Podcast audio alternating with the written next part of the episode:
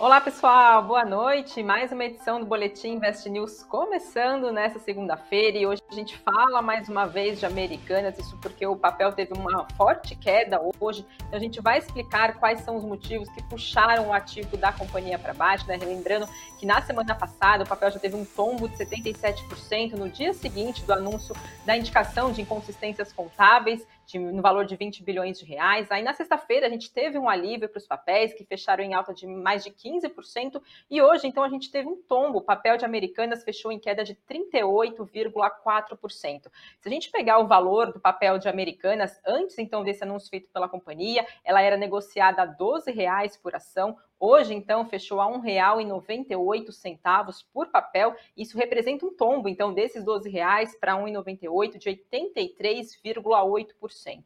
E o que, que puxou, então, nesta segunda-feira, o papel da companhia para baixo, né? Vamos então aos fatos que aconteceram no finalzinho da semana passada para essa. Na sexta-feira, a Americanas obteve da Justiça uma decisão favorável, protegendo a companhia por 30 dias contra vencimento antecipado de dívidas e prazo, né? Considerando também esse prazo de 30 dias para que a varejista pudesse usar ele para obter acordo com credores ou também fazer um possível pedido de recuperação judicial.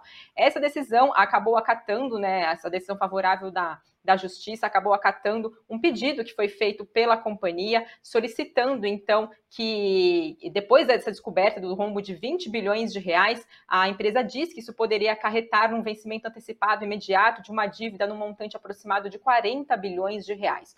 O juiz que deu essa decisão favorável para Americanas alegou, abre aspas, plenamente justificável o deferimento dessa medida com vista a evitar o esgotamento de todos os ativos da companhia por credores altamente qualificados, em detrimento de, de demais credores e principalmente da própria manutenção da atividade econômica, fecha aspas, alegou então o juiz. No fim de semana, BTG Pactual recorreu a essa liminar que protege a americana dos credores. Os advogados do banco disseram que essa liminar acaba determinando de forma ilegal o estorno de um pagamento feito pela Americanas ao BTG.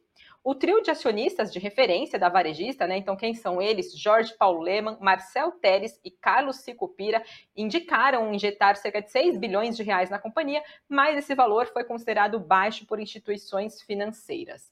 Já é apontado por alguns analistas do mercado que a Americanas possivelmente é, pode acabar vindo, então, pedir a recuperação judicial no final desse prazo de 30 dias que a Justiça concedeu para a varejista. Nessa segunda-feira, a gente teve mais novidades, então, a Americanas comunicou que o Conselho de Administração da empresa contratou a Rothschild Co. para atuar como interlocutora da companhia na renegociação da dívida da empresa em nível tanto nacional, aqui Brasil, quanto também internacional. Então, esses são os fatos que a gente teve, o que aconteceu pelo menos de sexta-feira até hoje, então, finalzinho do dia. E agora, partindo um pouco para análise, né? Como é que analistas estão avaliando tudo isso que está acontecendo com Americanas? Analistas da Genial Investimentos disseram que todos os pontos de valor de Americanas estão indo, o que eles disseram, para ralo abaixo. Eles destacaram uma piora da alavancagem financeira da companhia, encarecimento do custo de capital e compressão na margem de dívida sobre crescimento da receita. Eles também disseram, recomendaram que é para não pegar, como eles disseram, né, abre aspas, não pegar a faca caindo, fecha aspas. E eles avaliaram ainda que para a companhia conseguir ganhar liquidez, além de uma capitalização de acionistas de referência, a varejista também poderá colocar à venda dois dos seus ativos que são considerados valiosos para a tese de investimentos na ação de Americanas, que é a parceria com a Vibra, que é a Vem Conveniência, e o Hortifruti Natural da Terra. Já para os analistas da XP Investimentos, a Americanas pode trabalhar com dois caminhos, né, em meio a toda essa situação que a empresa está, e que o primeiro, então, seria uma negociação de uma injeção de capital com os bancos, que eles estimam entre quase 11 bilhões de reais a quase 21 bilhões de reais. E outra rota considerada pela XP é a organização dos documentos necessários para o pedido de recuperação judicial, o que, segundo analistas da XP Investimentos, pode ser considerado uma alternativa mais provável para a companhia, dado o tamanho da dívida da empresa e da potencial necessidade de capital da companhia, além também dos números de credores que estão envolvidos. Então, esse é o cenário que a gente tem mais atualizado de Americanas, né, acompanhando esse tombo dos papéis, hoje uma forte queda dos ativos. E para mais informações, claro, investnews.com.br, a gente está acompanhando de perto esse caso e todas as atualizações vocês conferem por lá.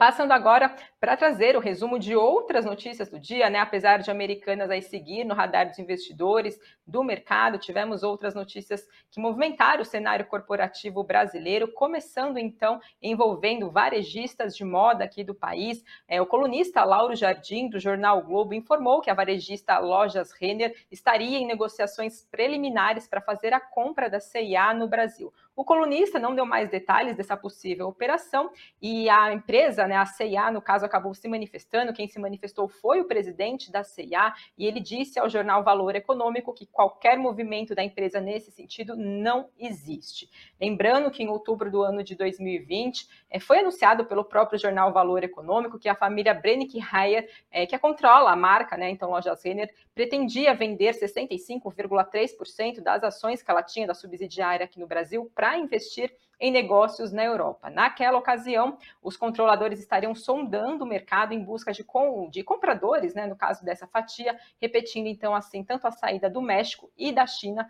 que já foram finalizadas. Hoje, então, refletindo essa notícia, papel de loja Renner fechou em queda de 1,84% e de CIA em alta de 11,93%.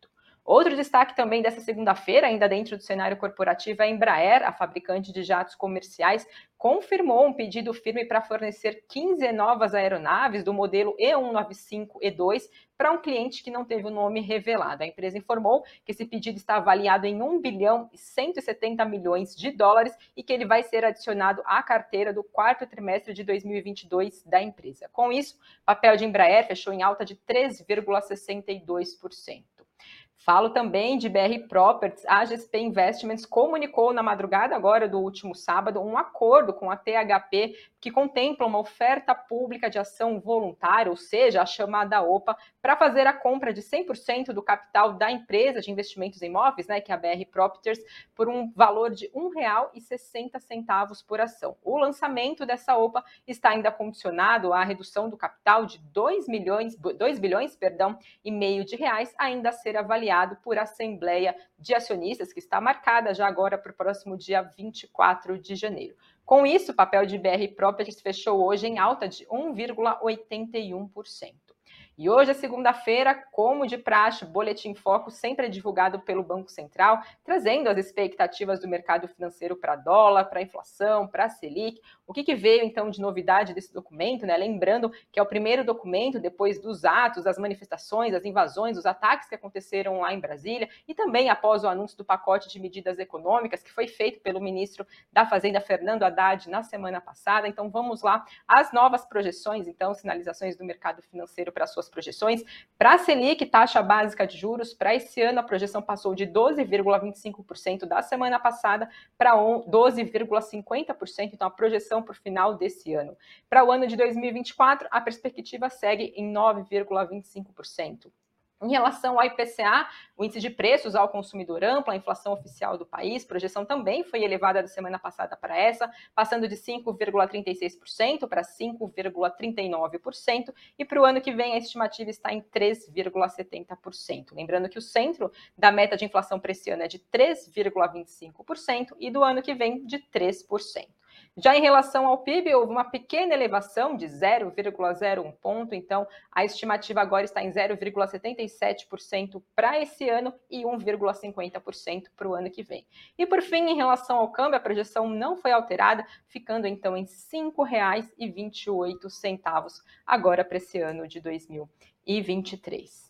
Além disso, outra novidade também que a gente tem aqui dentro do nosso cenário corporativo, o ministro da Fazenda, Fernando Haddad, chegou nessa segunda-feira a Davos, na Suíça, para participar do Fórum Econômico Mundial. Fontes disseram à agência de notícias Reuters que dentro das apresentações, reuniões que ele vai participar por lá, de encontros com empresários, o ministro pretende apresentar o plano de voo para a economia brasileira e também falar sobre as reformas tributária e também fiscal. Ainda de acordo com essas fontes ouvidas pela agência de notícias Reuters, o objetivo do, de Fernando Haddad por lá seria mostrar então que o país está focado na pauta econômica e também na construção de um ambiente que faça o protagonismo internacional do país. Haddad conversou com jornalistas lá na Suíça e ele afirmou que a participação dele agora no fórum vai ser focada tanto em transmitir mensagem do compromisso fiscal do país, como também de sustentabilidade e defesa da democracia. Lembrando que Haddad está por lá, acompanhado da ministra do Meio Ambiente, Marina Silva. Eles vão participar de fóruns, de painéis